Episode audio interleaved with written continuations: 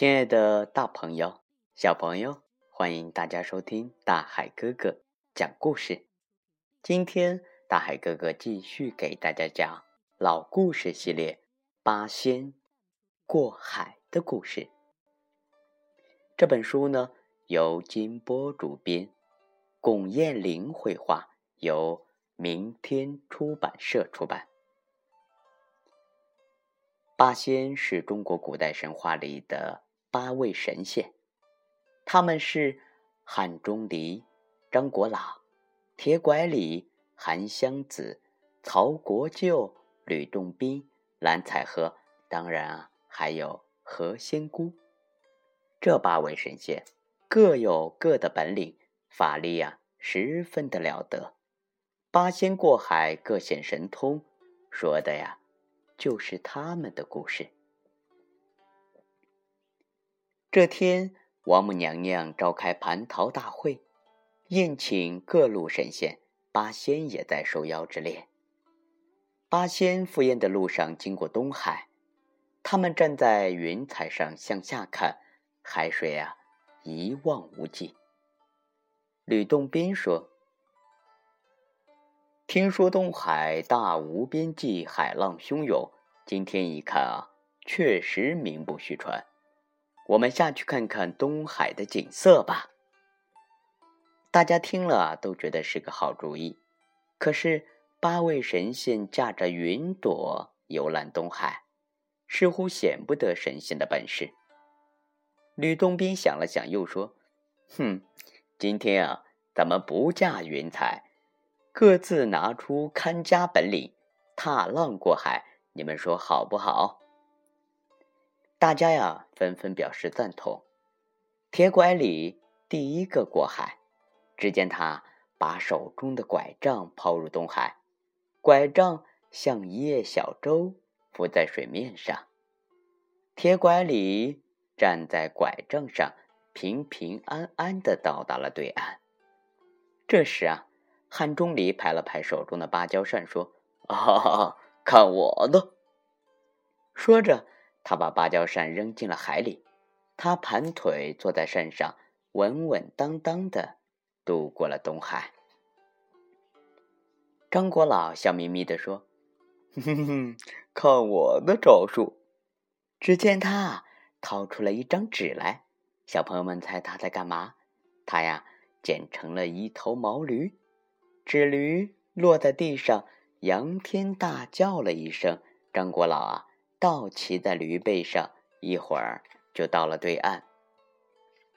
吕洞宾把宝剑丢向大海，他站在宝剑上，随着海浪一起一伏，很快啊，也到了对岸。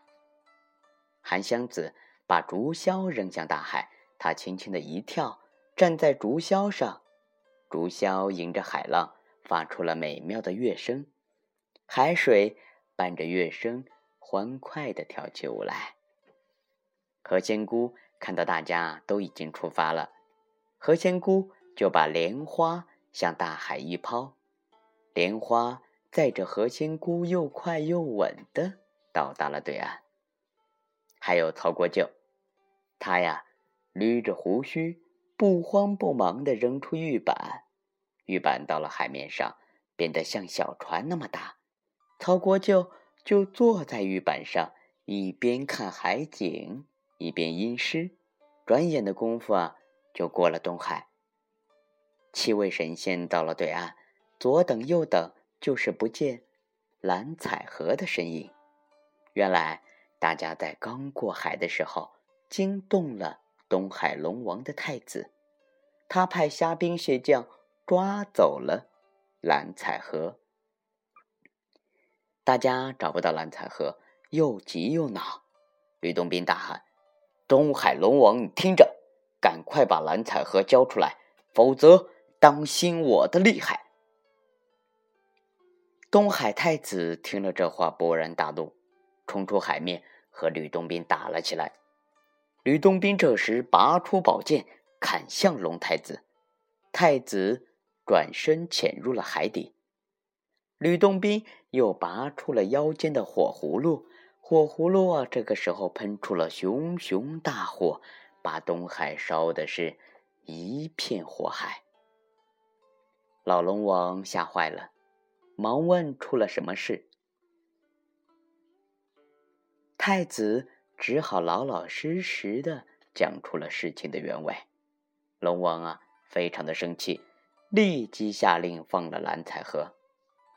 龙王亲自带着龙太子。把蓝采和送到岸上，并让太子向八仙道歉。八位仙人告别了东海龙王，逍遥自在的去赴神仙会了。现在呀，人们常用“八仙过海，各显神通”形容啊，每个人都有一套本领，互相竞赛的场景。